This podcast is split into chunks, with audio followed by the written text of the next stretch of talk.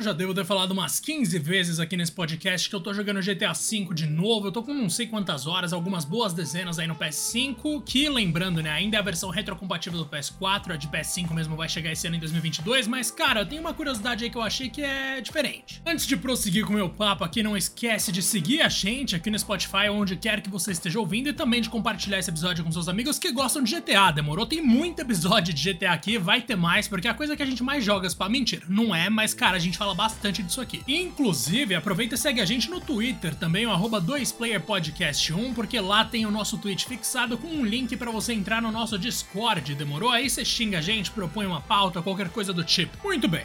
Tem uma sequência de missões secundárias ali em GTA V que eu sempre achei uma bosta, que é aquela dos paraquedas, manja? A gente conhece um cara chamado Dominic Beasley, ou Dom Beasley, simplesmente, Inclusive, o jeito que a gente conhece dele é bem legal, porque tem um cachorro lá que só o Franklin enxerga. Eu nunca entendi isso, eles nunca explicaram e é maravilhoso esse mistério.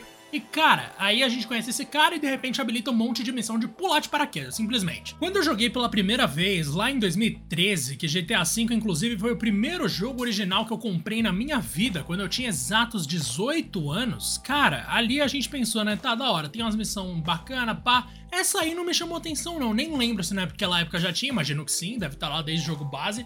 Mas eu não me empolguei, decidi não investir em nada daquilo ali. Tanto que eu só fui lembrar que isso existia jogando agora de novo no PS5 muitos anos depois. Cada salto ali que você faz é bem ok, assim. Você chega num ponto X, pega sua mochilinha, de repente corta, você tá num helicóptero ou no topo de uma montanha e você tem que pular e aterrissar numa marca X ou de repente pegar uns checkpoints no caminho e aí aterrissar para ganhar um bônus de dinheiro e tal. Fazer isso mais de 10 vezes pode ser bem chato, né? Você já deve imaginar, porque você tá lá, vai, pula. Aí você faz isso 10 vezes em sequência, nossa, no final você não quer nem jogar mais, mas tudo bem, se você dá uma, um espaçamento ali entre os saltos, fica de boa. Agora, o que me chocou foi que no final, e isso talvez já seja sabido por quase todo mundo que tá ouvindo aqui, rola um salto meio bizarro, né?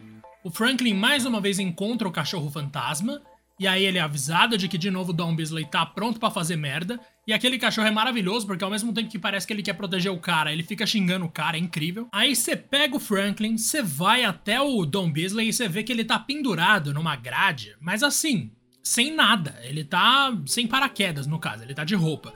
Mas, cara, ele fala, né? Não, agora sim, agora a gente chegou lá, Agora eu vou ver o que, que é adrenalina de verdade. Se você é um covarde, você fica aí olhando. Mas eu vou pular.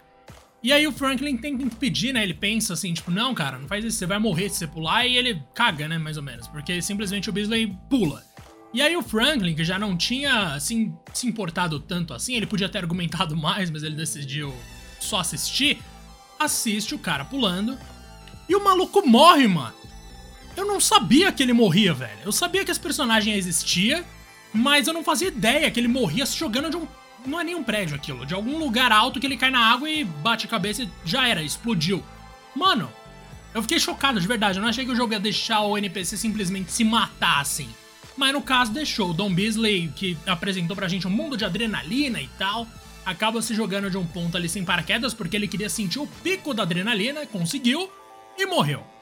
E cara, eu achei essa missão só por causa desse final inusitado eu achei que valeu a pena saltar todas aquelas vezes, então se você tem preguiça dos saltos de paraquedas de GTA V, Repensa isso porque, mano, é, é, engraçado no final, vale a pena, é, é divertido. Para mais episódios em que a gente não fala de coisas que só são novidade para quem nunca prestou tanta atenção em missões secundárias, então você já sabe, né? É só continuar seguindo a gente aqui, prometo que tem coisa muito melhor do que essa pílula aqui. Normalmente temos episódios comigo e com o Rodrigo, que somos os dois apresentadores oficiais, de repente a gente traz um convidado ou outro.